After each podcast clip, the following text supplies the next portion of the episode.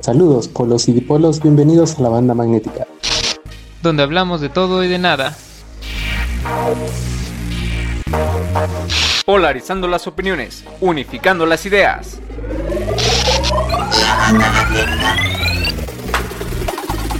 La banda magnética no se hace responsable de lo dicho, insinuado o omitido en este programa.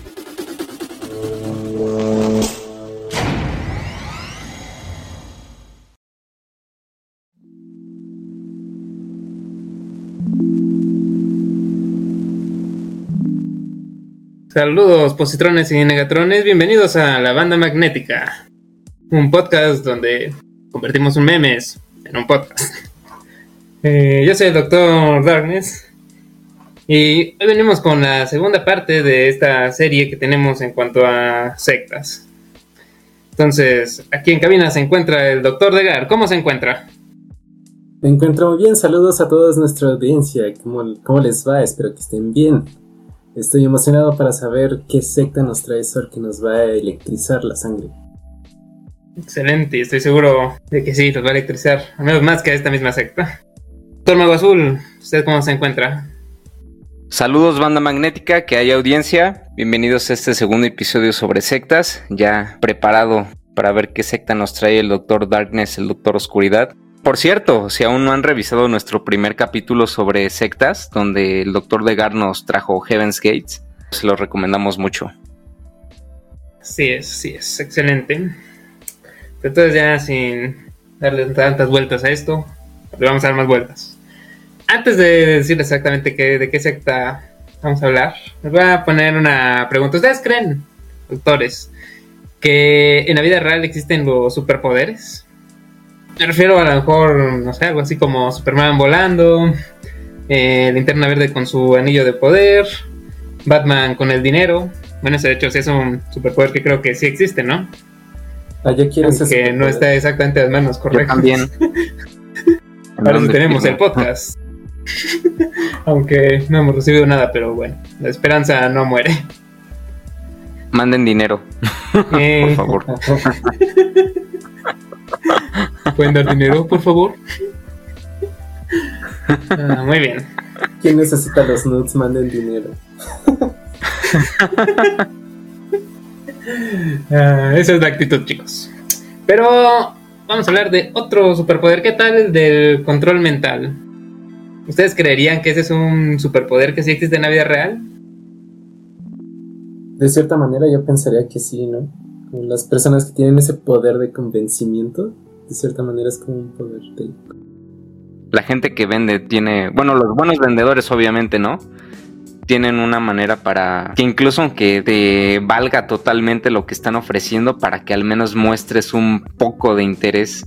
Y en algunos casos incluso hasta termines ligeramente interesado o incluso comprando. Hasta la mañana siguiente cuando te arrepientes de haber hecho esa compra que no era necesaria. Exactamente. Y después procedes a buscar ese vendedor y vuelves a caer.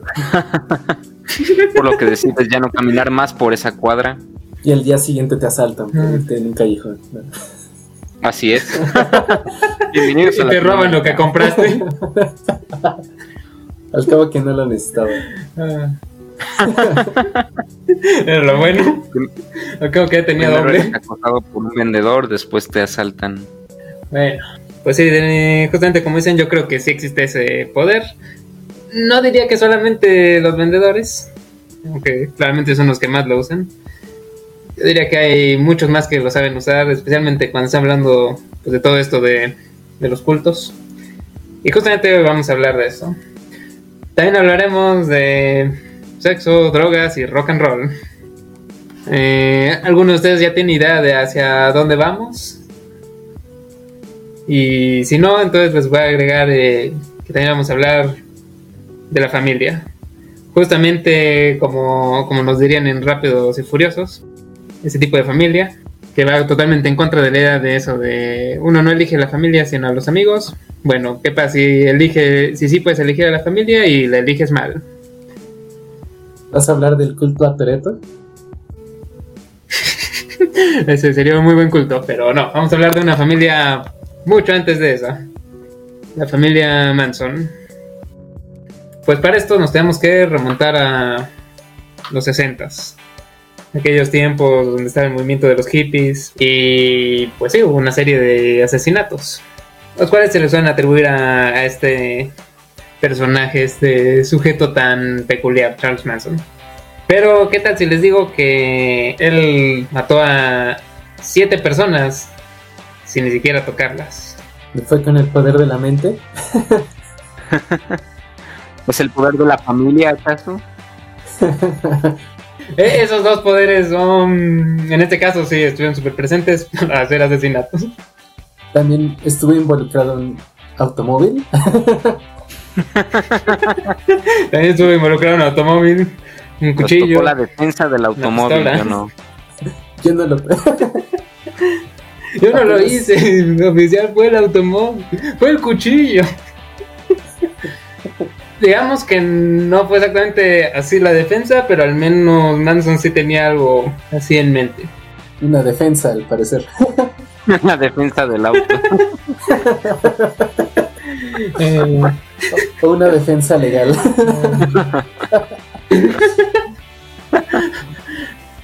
una defensa. Ah, más una legal, a lo mejor le hubiera servido más esa del auto. Fue otro tipo de defensas, pero. Eh, ya hablaremos de eso en su. En su debido momento. Pero bueno, sobre todo esto, pues eh, quisiera hacer una pequeña comparación de nuevo con esto de los superhéroes.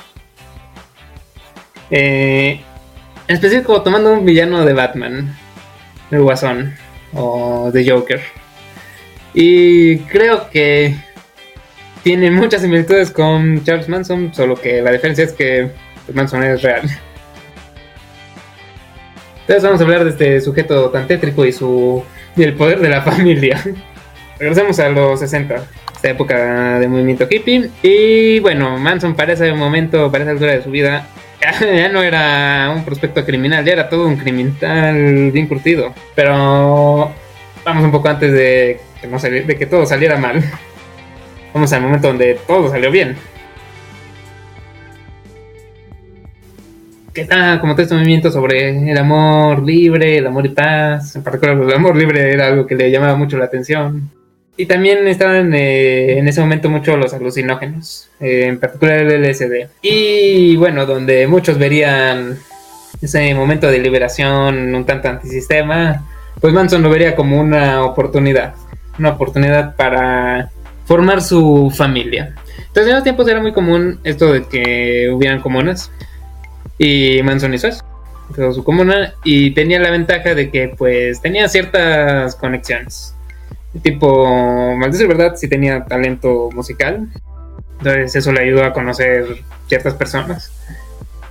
Además de que era una de estas personas que era muy manipuladora. Eh, Era algo de lo que se le daba muy bien. Pero bueno, todo esto jugó un papel en que empezara a formar su a la familia Manson. Pues bueno, como que Manson tenía algo en mente un poco más siniestro. Creo que nunca lo llegaremos a entender por completo. Pues básicamente lo que ocurrió fue que con e- estos chicos que lo seguían, los incitó a que cometieran una serie de, de asesinatos, de siete asesinatos. Bueno, actualmente se cree que fueron más de siete. Por ahí hay nueve confirmados. eh, se cree que incluso podrá llegar hasta 12 o más. Pero bueno, um, originalmente se tomaron como siete asesinatos. Más otro que no exactamente se atribuye a la familia, pero pues lo hicieron los miembros de la familia Manson, así que eh, sí. Esto vendría siendo. Estos asesinatos se les llamó los asesinatos Tate la Bianca. Tate la Bianca. Y aparte de eso hubo otro que fue como el que inició, que fue el de el asesinato de Gary Hinman. A todo esto, pues originalmente no la policía estaba teniendo un poco de problemas porque como que por ahí estaban dejando pistas más hacia la idea de que esto tuviera que ver con algo racial o político y puede que sea un tanto cierto puede que no no está, no se está seguro actualmente sobre qué tan verdad verídico era esto porque pues, Digo, Manson no era exactamente la persona más creíble. Le preguntabas de cualquier cosa. Pero bueno, si le preguntabas sobre eso en algún punto, pues, bueno, a su culto le preguntabas de esto, en algún punto mencionaban que estaba buscando hacer una guerra racial. En aquel de hecho pensaba que la gente de color iba a ser la que iba a salir victoriosa. Así que su plan era tener a esta familia, esconderse en las montañas mientras ocurría toda la guerra y cuando acabara, pues saldría y bueno, siendo un supremacista blanco, pues lograría tener el control de esta nueva orden en el mundo. Y nada, es que a eso vamos a agregarle un poquito más de ideas un tanto estrafalarias. Porque Manson creía mucho como, bueno, no sé si creía, pero al menos predicaba mucho sobre esta parte de la Biblia que tiene que ver con el fin del mundo, con los tiempos apocalípticos. Y entonces él aseguraba que, que sí, que todo eso era parte de ese fin del mundo y que de hecho él era, bueno, en cierto punto él se consideraba como la reencarnación de Cristo y en otros puntos como el anticristo. No necesariamente eran cosas opuestas en su en sus ideas. Pues por eso es que iba a tener ese gran poderío. Pero bueno, las cosas no estaban pasando exactamente así. Y pues de hecho nunca hubo tal guerra, así que pues él dijo, hmm, pues si no va a ocurrir por las buenas, es hora de tomar acción. Y en eso se sustentan un poco eso de los asesinatos. Pero de todos modos a Manson y a sus miembros los, los capturaron la policía. Por robo de auto. No relacionado con nada de lo demás. ¿Qué? ¿Es en serio? Se robaron este auto de una escena de crimen. No podían retirarlo así nada más. Tenían que pedir si no van a cometer un crimen más relevante, por favor, manténganse alejados. Gracias. ¿Quiénes creen que son los perpetradores? no.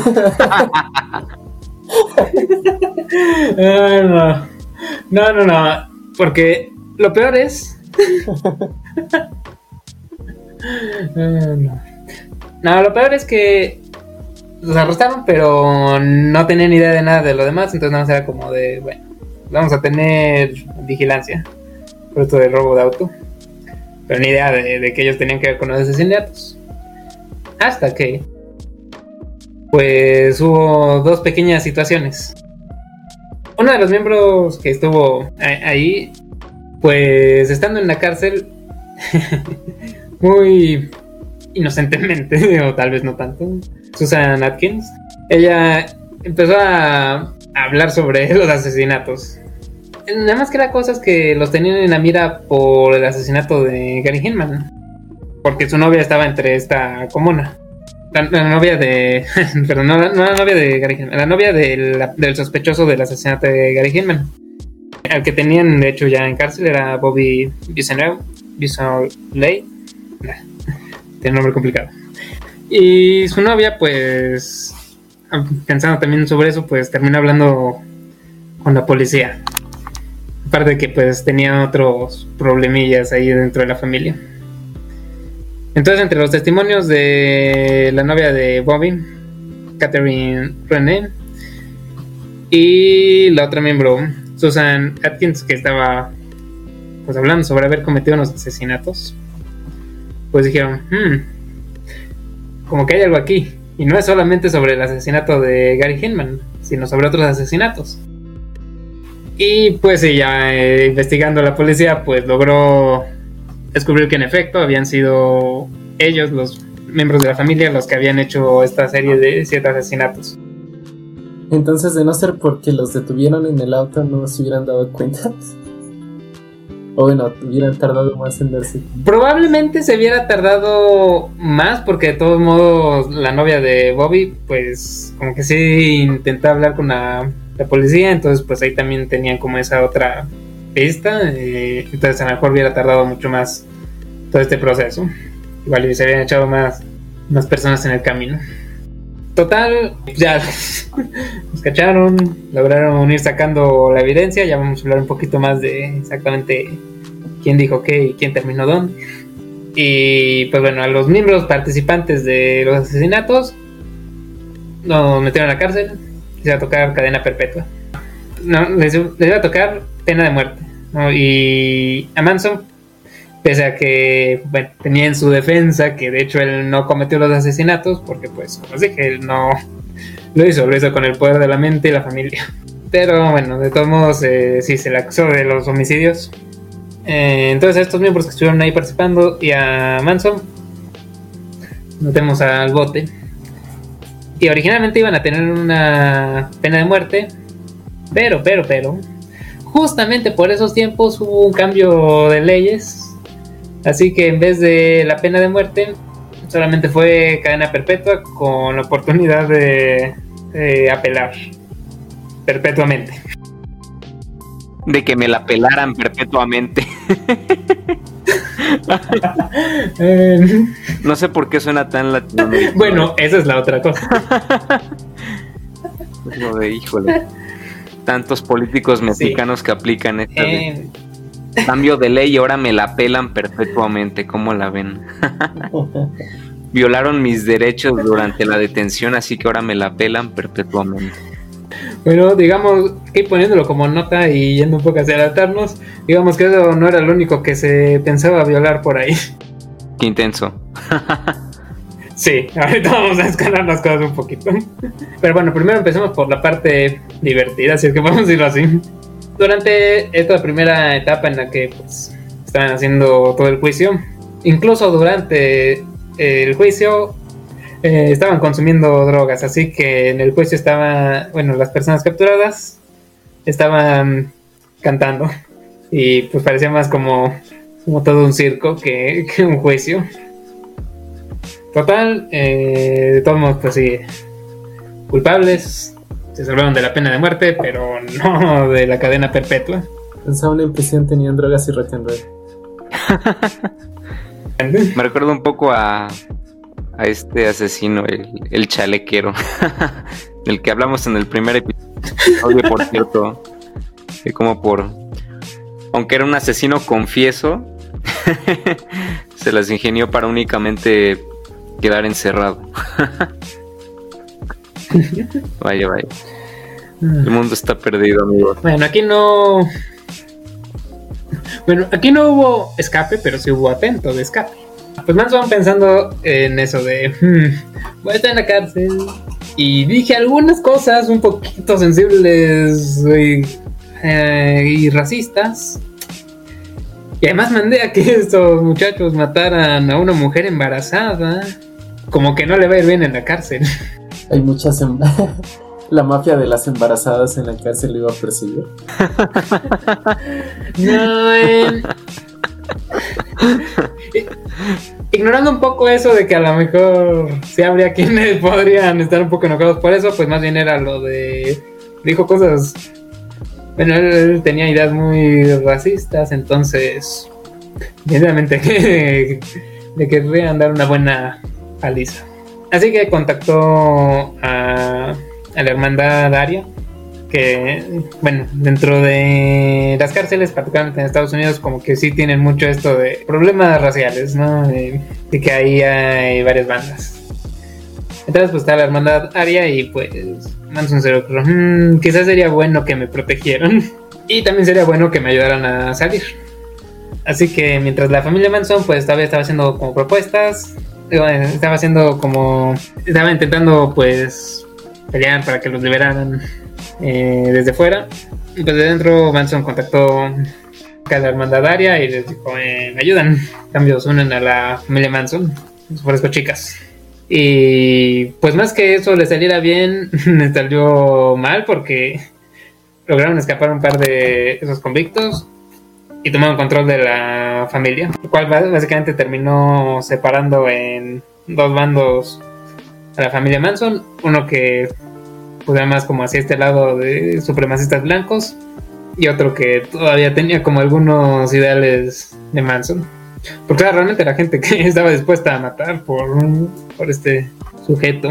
Total, de hecho, sí intentaron sacar a Manson, al menos en dos ocasiones. Pero bueno, eso no llegó muy lejos. Así que Manson terminó en la cárcel, junto con los demás. Pero no toda la familia terminó en la cárcel, porque estamos hablando nada más de unos 5 integrantes, 5 o 6 integrantes. Pero bien más. Los demás no se quedaron de manos cruzadas. Algunos que ya tenían como la idea de no, este tipo si está un poquito loco, sí, utilizaron la oportunidad para irse. Y otros pues se quedaron. Y entre los que se quedaron pues digamos que tuvieron sus momentos de criminalidad posteriormente, así que también los cacharon. Aunque con sentencias mucho menores, porque pues no, no hicieron lo mismo de estar haciendo estos asesinatos. Pero bueno, vamos a ver exactamente qué pasó tras todo este tiempo. ¿Tenía una idea aproximada o certera de cuántos integrantes había en la familia? Eh, me parece que más o menos eran alrededor de 25 personas. Hay quienes dicen que en algún punto llegaron a ser hasta 100 miembros. Pero bueno, a lo mejor eso más bien sería como en su época más dorada, donde todavía tenía contactos con pues bastante gente bastante influyente, ¿no? músicos. Eh, de hecho tenía contacto con uno de los miembros de Beach Boys. Bueno, todo eso fue lo que le ayudó un poco. Pero más hacia este final, pues ya eran unos 25. No vamos a hablar de los 25, porque no puedo encontrar información de los 25 y bueno, tenían muchos. Pero más o menos ese el número. Ah, dato curioso. Todos tenían apodos. Eh, entonces, pues, por algunos sí tendrán sus apodos. Pero en general sí, o menos ponía apodos a todos. Pues empecemos por el sujeto que tenía la pistola en esta en varios de los asesinatos. Charles Tex Watson. Tex para los amigos. Eh, entonces, pues, este fue uno de los miembros que estuvo presentes en los asesinatos.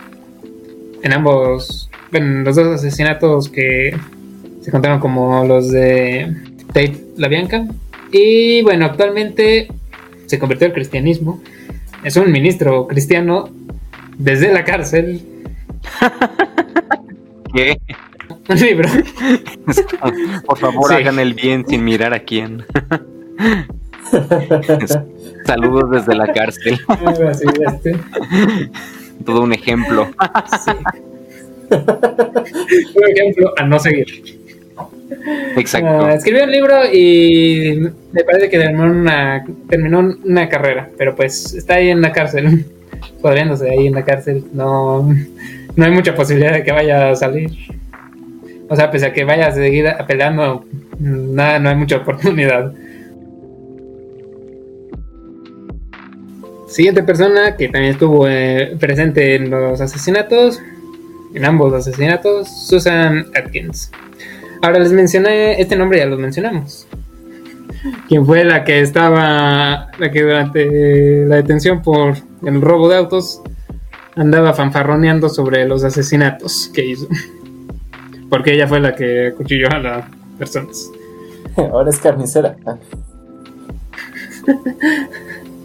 eh, no, de hecho es cristiana también. Se convirtió al cristianismo. Ella ahorita no, ya no está viva, eh, murió en el 2009 de cáncer cerebral. Al parecer esa, al parecer tuvo un hijo con Manson porque bueno, recordemos eso del amor libre, que tanto le había llamado la atención a Manson. Es que sí, ella tuvo un hijo de Manson. Pues, no fue violación, fue amor libre. ah, hablando de eso, de hecho, algunos creo que sí eran más como violación que amor libre, pero bueno. Tercer miembro que también estuvo presente en ambos asesinatos, Patricia Renwinkle. Eh, de eso sabe que, estuvo, que sigue en cadena perpetua. Eh, no ha llamado mucha atención. Creo que quizás eso es a lo mejor. No, alguien que también estuvo en ambos asesinatos y fue la involucrada en el carro fue Linda Casabian. Entonces ella no fue llevada a prisión porque fue la chofer. Así que ella no participó realmente en, en matar y realmente no fue tanto como que tuviera las intenciones de haber participado en esa parte. Yo solo soy la chofer. Algo así fue su defensa, pero sí hay un tanto de razón para creerle, porque en la primera noche, pues, sí, como que supo eso de, hmm, con que asesinatos es lo que veníamos a hacer. Para la segunda noche, pues, sí, hicieron otro asesinato. Y todavía planeaban hacer otro asesinato más. Pero pues ella ya un poco pensando eso de, oh, tenemos que, debería hacer algo pues se desvió de la ruta, así que pues ya no se pudo cometer ese otro asesinato. Y de hecho, tras capturar a la familia Manson, ella no fue de las que apoyó a la familia, se separó. Eh, me parece que ella ya tenía un hijo en ese momento y era un poco por eso que todavía estaba ahí con la familia Manson, porque temía por la vida de, su hijo. Entonces, total, se separó y regresó con su esposa, con su esposo. Pero pues sí apoyó bastante a la, con la policía diciéndoles pues quiénes estuvieron y qué es lo que pasó. Así que bueno, vamos a subir que en ella en efecto nada más fue chofer. Eso es lo que oficialmente se toma. Ahora alguien que no estuvo en la primera noche, pero sí en la segunda noche, fue Leslie Van Houten. Ella actualmente pues está, tiene cadena perpetua. Ella obtuvo una maestría en psicoterapia estando ahí dentro, dentro de la cárcel, donde pues se ejerce como psicoterapeuta dentro de la cárcel. Eh, ahora tiene su propia secta dentro de la cárcel.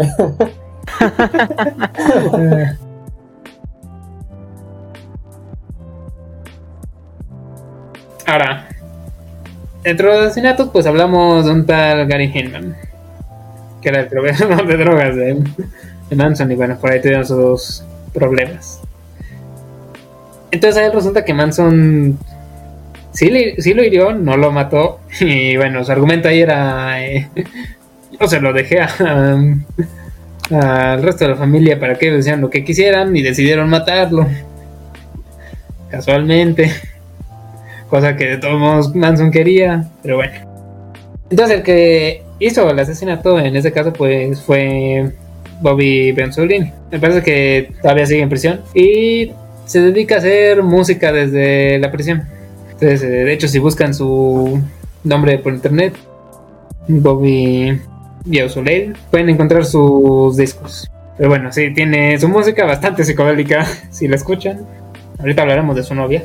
Pero, ignorando eso, pues eh, se casó con una mujer de Oregon con la que ha tenido cuatro hijos, estando desde prisión él tengo entendido que él también era mucho de eso del amor libre, así que pues sí tenía sus varias novias. Y una de estas, que es de la que vamos a hablar ahora, de que ni me decían Kitty. Eh, pero bueno, esta era Catherine Renee Luttesinger. Entonces, ella fue muy importante en la parte de capturar a la familia. Porque ella originalmente, pues, no estaba muy a favor de eso de la familia. Y de hecho, a Manson no le agradaba a Kitty. Creía que era algo que alejaba de hecho a Bobby. Pero pues bueno, la, dejaron estar ahí y no fue bueno para ella. Porque de hecho sí, pues constantemente Manson y la familia sí la amenazaban, ¿no? Con no vas a decirle nada a nadie, no hables con nadie, no te puedes ir, o si no, vamos a, te vamos a matar, vamos a matar a tu familia, tu hijo. Entonces pues estuvo ahí. Afortunadamente, pues vean cuando estuvo lo de que los detuvieron la policía de la familia por, por el robo de auto, pues ella habló. Y eso fue parte de lo que ayudó a que empezaran a conectar las cosas. Eso y lo de Susan Atkin hablando muy abiertamente de lo que hizo. Total, de hecho, sí logró separarse por un tiempo de la familia y dejó a su hijo en el cuidado de sus padres pero terminó regresando con la familia para el momento en el que estaban haciendo, bueno, que estaban apoyando a Manson intentando sacarlo. Y pues no funcionó, pero en vez de salirse, terminó juntándose con los nuevos líderes de la familia Manson. Porque recordarán que hablamos sobre que pues, Manson ahí entre sus tratos para protegerse y para salir, pues eh, contactó a, a la hermandad Aria, ¿no? Quienes tomaron control de parte de la familia. Entonces, ellos que encontraron con, e, ellos que tenían, tomaron control, pues mandaron a Kenneth Como para, que la liderara. Que tenía como estas ideas más hacia ser supremacistas blancos. que bueno, tampoco estaba tan alejado de lo que Manson quería, pero bueno. En total se casó con el segundo al mando que también mandaron de, de, otra, de otra de las pandillas de la hermandadaria. Pero no funcionó y a los tipos pues también los terminaron atrapando, bueno, llevándolos a la cárcel. Así que se separaron. Y se casó nuevamente para de nuevo divorciarse. Total, al final terminó volviéndose una administradora escolar y pues ya actualmente está retirada. Creo que por ahí es. Final inesperado. Final inesperado. Ya sabía cómo tratar con grupos de personas incontrolables. Sí, sí, sí, se estuvo juntando con. junto con los chusme. Oye, niña, ¿crees que me puedes engañar? Yo estuve en la familia Manson. y con la familia Manson, segunda parte. Eh, que, eran los supremacistas blancos, entonces. Ahora dame tus drogas, Sí. niño. No dudaría de esa parte, no dudaría de esa parte. Pero señoras, son dulces. No te quieras pasar de listo. Creo que se identificaron drogas cuando ¿Qué te pasa, niño? consumí antes que tú.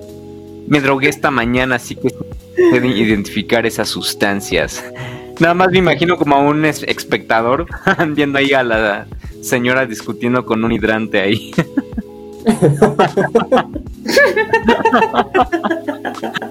La tercera vez esta semana.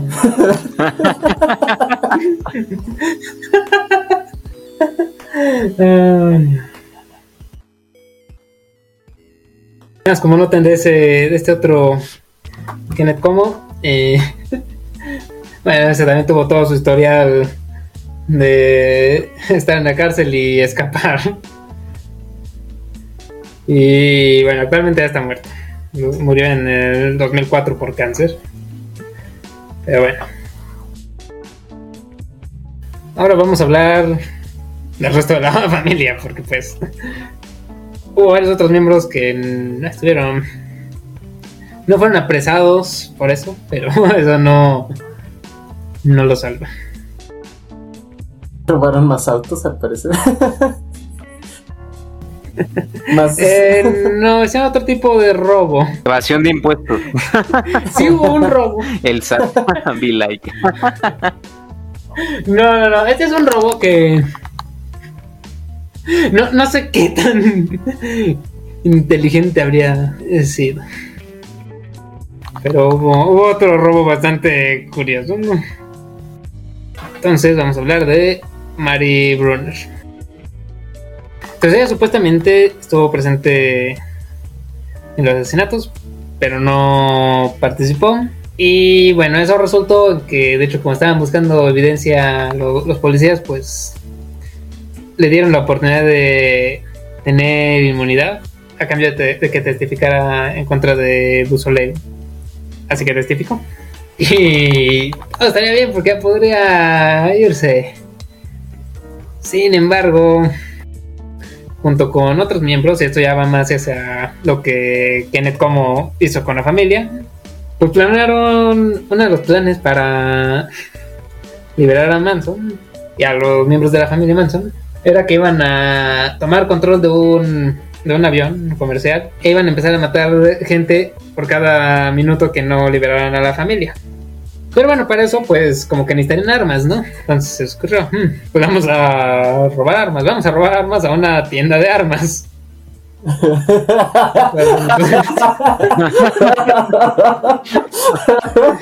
¿Y con qué? no me fallas en su lógica. ¿Y los asaltaron con pistolas de juguetes o qué?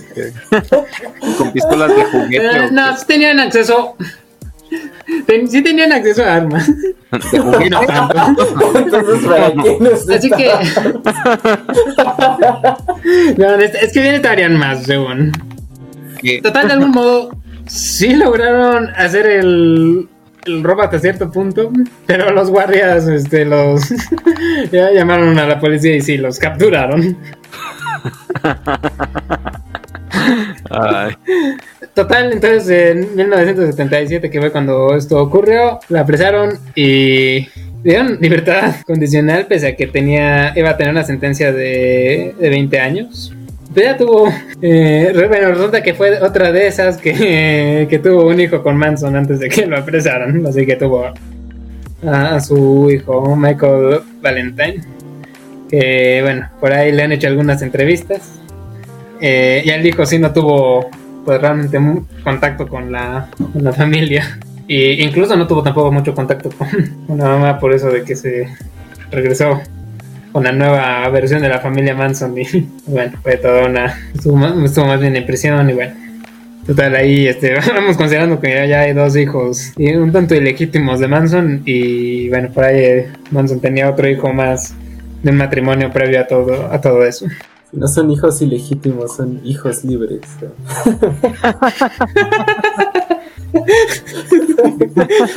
pues están libres.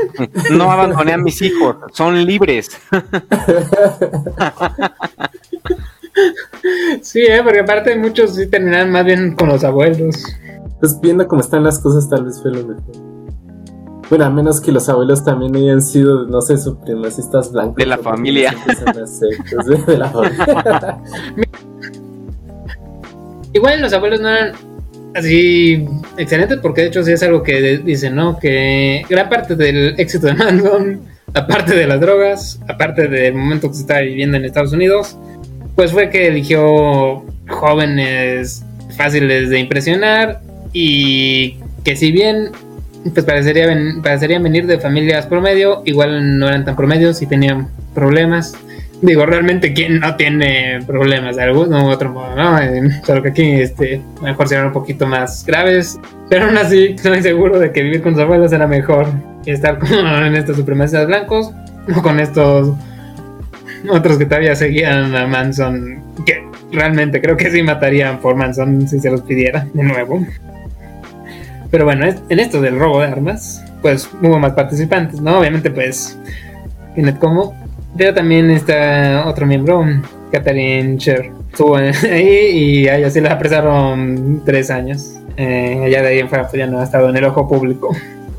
Para bien, quiero Otro de los miembros que estuvo ahí fue Bruce M. Davis. Este obtuvo un. Estando en prisión eh, por cadena perpetua, pues obtuvo un doctorado y también se convirtió al cristianismo. Ah, combo doble. Muchos hicieron eso. Vaya, vaya. ¿Doctorado en qué? ah, no pude encontrar, eso sí, ya no, no, lo chequé tampoco. Ciencias místicas. Mucho, pero. Puedo matar personas solo con mi mente. hey, Manson lo hizo. ¿Por qué no lo harían los demás? Es como, ¿usted mató a esa persona? Sí, pero lo hice con mi mente.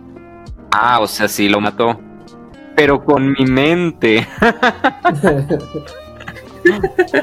¿Pueden arrestar a mi mente acaso? No, porque soy libre. Tú también, soy un libre pensador.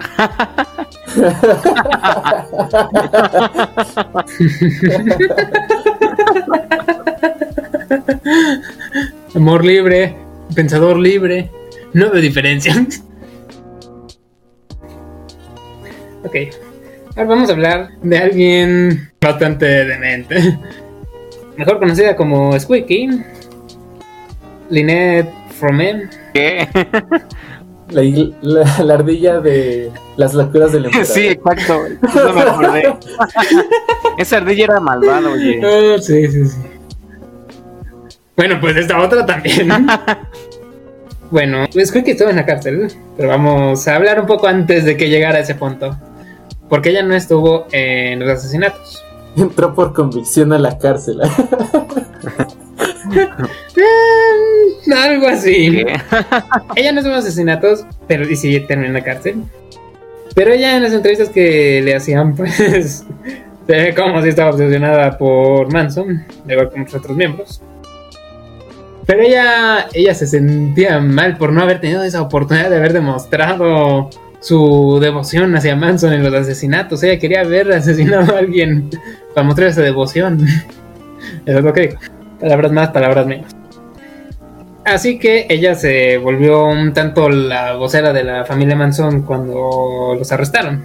Y estuvo intentando mantener a la familia sin mucho éxito. Eso cobra más sentido cuando recuerdan la otra parte de los supremacistas blancos que tomaron el control. Entonces, bueno, ahí están los dos grupos. Así que, bueno, había intentado demostrar su devoción y mostrando cómo los ideales de Manson eran asombrosos. No lo eran. En 1975 hizo un atentado contra el presidente Ford. Entonces se supone que Ford pues dio un speech así público y Squeaky aprovechó la oportunidad para llegar con un arma y dispararle. Solo que el arma no estaba cargada.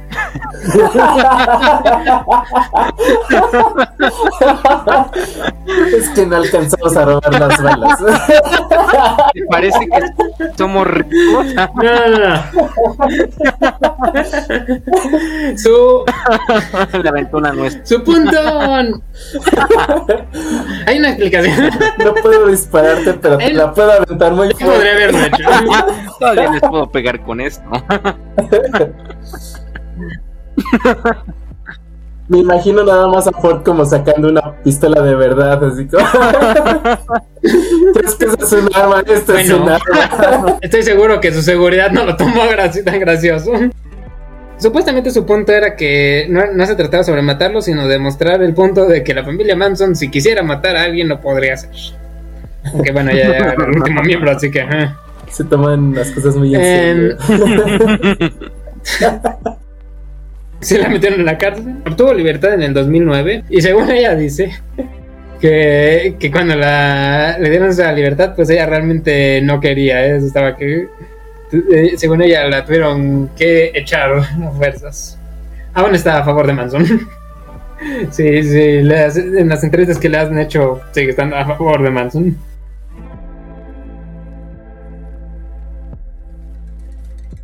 Cuando vamos a hablar de hamburguesas, vamos a hablar de Barbara Hoyt y de Ruth Ann Morehouse. Barbara Hoyt, ella de hecho fue de los miembros que, que testificó en contra de la familia. Así que en retribución, eh, la familia planeó un atentado contra ella. Eh, su atentado consistía en darle una hamburguesa envenenada. Y se preguntarán con qué la envenenaron. La envenenaron eh, con LSD. Eh, desafortunadamente ellos no sabían que es muy difícil tener una sobredosis de LSD. así que... así que... Mm, pues sí, la hospitalizaron, pero no, no iba a morir. Actualmente pues se volvió una enfermera y pues ya y murió en 2017, pero pues así se alejó de esto de la familia Manson. La mató el doble queso.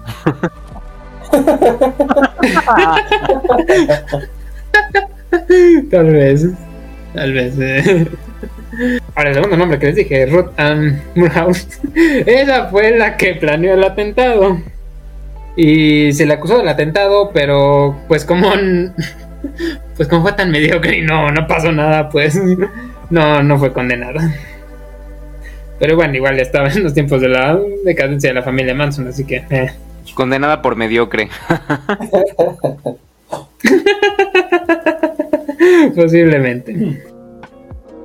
Y ya llegando pues a los últimos dos nombres que les traigo para esta ocasión. Diana Lakes. Ella también testificó en contra de la familia. Pues es mucho porque de hecho ella, al menos en las entrevistas ella sí es de las que ha dicho eso de que a ella sí le tocó el abuso. Pero no solo le tocó el abuso en esa parte de que la violaran, sino también por parte del resto de la familia. Pues abuso físico y, verbal. Creo que actualmente pues ya ha logrado dejar eso atrás y me parece que escribió una memoria de, justamente el tiempo que estuvo ahí en la familia. Pero pues bueno, ella sí, pues creo que muestra un poco más ese lado de cómo a lo mejor Manson y todo lo que hizo, pues, pues sí, bien puedes decir que tuvo que a él se le juntaron estas siete víctimas de los asesinatos. Bueno, más recientemente las otras. Pero realmente también podrías decir que sus víctimas fueron más que solo eso. Fue, sus víctimas fueron tanto la gente que terminó manipulando para que se convirtieran en monstruos, como las familias que afectó, porque también si ves pues lo que lo que pasó con la pues, con de las personas que asesinó, pues ellos tienen todavía que asistir a cada vez que ocurre, bueno, que se dan esos periodos en los que pueden tener libertad condicional los miembros.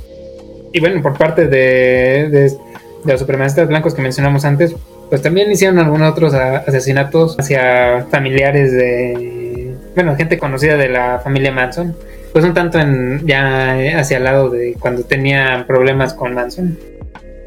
Y bueno, es bien sabido también que al menos allá en Estados Unidos estas pandillas pues sí, luego no solo se la llevan contra prisioneros, sino contra los familiares de los prisioneros.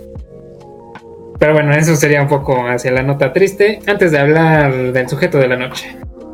El tipo del que inició todo esto. Del mismísimo Charles Manson Actualmente él ya no está vivo, murió a los 83 años, justamente en el 2017. Por un lado tenemos todo eso que fue todo manipulado, pero pues eso también llamó mucho la atención de, la psicología en ese tiempo. Justamente él fue uno de los modelos que se usó para estudiar esto de la psicopatía. Es claramente la psicópata. No, no hay más que decir acerca de eso y pues sirvió para eso. Creo que la única cuestión con la que siempre nos vamos a quedar será un poco eso de ¿Qué tanto de lo que decía lo decía en serio? Mucho posiblemente era más un show para llamar la atención que realmente él creyendo pues lo que les decía. Y pues bueno, al menos por ese lado de que si él creía que era la reencarnación de Jesucristo o, que si era el anticristo, pues, eh, pues murió a los 83 años, no, no, no fue inmortal y además pues eh, murió por complicaciones. Me parece que que tenía cáncer, pero no fue eso, sino murió de un paro cardíaco.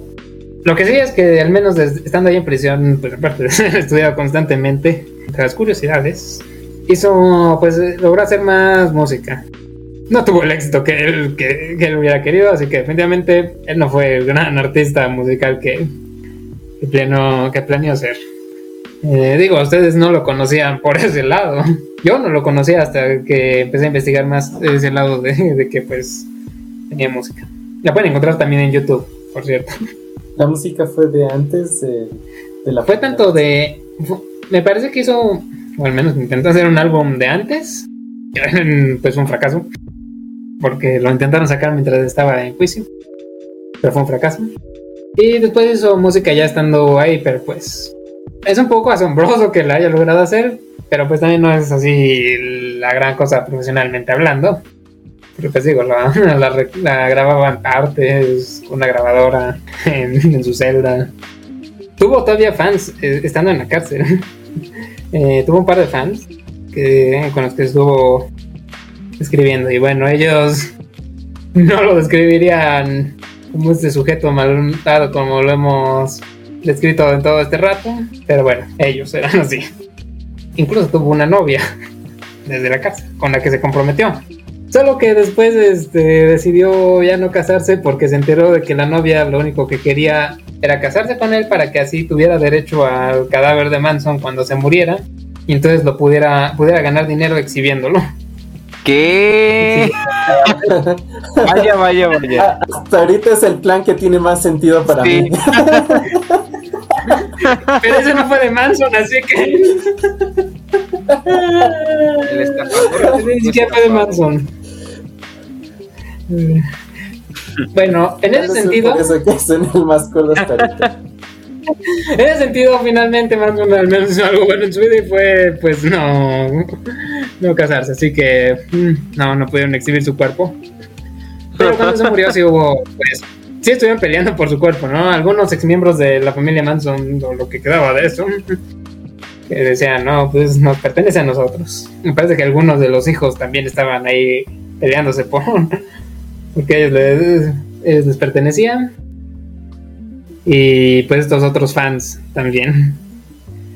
Porque decían que según él les había prometido que, bueno, les había dicho que ellos sean los que se encargaran.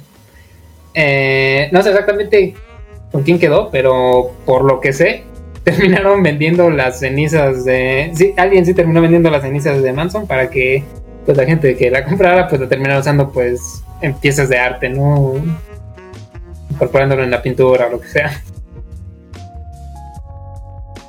si algo es cierto dentro de todo esto, pues sí, al menos algo dentro de todo esto que logró Manson, pues fue lo que la CIA se tardó en lograr con mucho tiempo y con muchos más recursos, que era lo del control mental. Y por otro lado, pues también habría que mencionar cómo es que lo que hizo, o esta serie de asesinatos, pues sí que fueron todo un, todo un terror a los estadounidenses, porque pues un poco de su mayor pesadilla, ¿no? Normalmente los estadounidenses quieren culpar algo, este tipo de cosas hacia alguien más. Sí, claro que en ese momento pues lo culparon a, a las drogas y a los hippies, pero pues también podemos eh, saber que no fueron las drogas y los hippies, sino pues sí, eran ellos mismos, era, eran los estadounidenses, siendo estadounidenses. En fin, con eso quisiera concluir este capítulo. ¿Qué opinan, doctor Degar? Pues quiero decir que sí, se me hizo bastante interesante todos los casos que mencionas. Eh, yo no sabía ah, bien cómo era que habían sucedido los asesinatos, tampoco sabía ah, cuántos miembros habían quedado libres o quedaron libres después este, con libertad condicional y cosas así. La verdad me sorprende, es como este tipo de cosas uno esperaría que tal vez la policía ya sabe todo de estas personas, ¿no? Dónde están, dónde viven y que si se les ocurre algún día ir a asesinar al presidente, pues como que iban a tener una pronta reacción y no iban a depender de que no tuvieran balas. es las balas. Eh, doctor Mago Azul, ¿usted quiere agregar algo sobre esto que le ha parecido? Muy interesante, eh, bastante cómico, la verdad nunca me esperaba que un criminal tan sanguinario, no sé, tan perverso tuviera ideas tan, tan estúpidas. Totalmente absurdas, hilarantes, ridículas. No sé, eh, por una parte pues da risa, pero pues saber de toda la manipulación que llevo a cabo, pues es un poco reacciones, emociones encontradas. es bastante curioso este caso, eh, porque es una mezcla entre el Joker, el chalequero, Isma, de las locuras del emperador. No sé. Digamos que si tomáramos lo peor y lo más gracioso y lo más ridículo de estos tres personajes, tendríamos a Charles Manson. Es que recuerden, chicos, las drogas les hacen hoyos en los cerebros. Al menos en este caso, sí.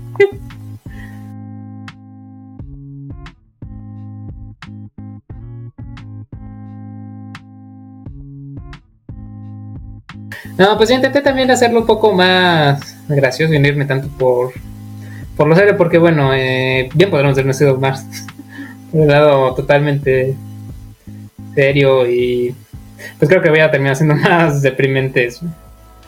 Porque, bueno, de hecho sí, yo cuando estaba investigando pues no lo tomé tanto por el lado chistoso, sino un poco más por ese lado triste de ver como, pues sí, como les decía eso de... O sea, del control mental, pues parecería hasta como un superpoder, pero que se le está dando a un supervillano y después resulta que el supervillano, pues es. Pues sí, es horrendo. ¿no? Eh, prostituyendo mujeres, violando personas, mandando a hacer asesinatos. Y bueno, también todo lo que después hicieron, porque pues no es como que ahí acabara, ¿no? Sino todavía, le, todavía siguieron con esa obsesión por él. Y pues sí, muchas veces hoy en día lo mitificamos como este sujeto tan terrible. Así que bueno, si no les quiero aportar algo sería que no lo veamos así, sino lo veamos un poquito más... Pues como este sujeto que terminó pues un tanto solo y olvidado en una, tras las rejas. Y pues que murió para que sus cenizas se comercializaran. Pues bueno, ya con eso pues sí, yo despido y acabamos este capítulo. Manténganse positivos, manténganse eléctricos, banda. Hasta la próxima. No sé qué decir.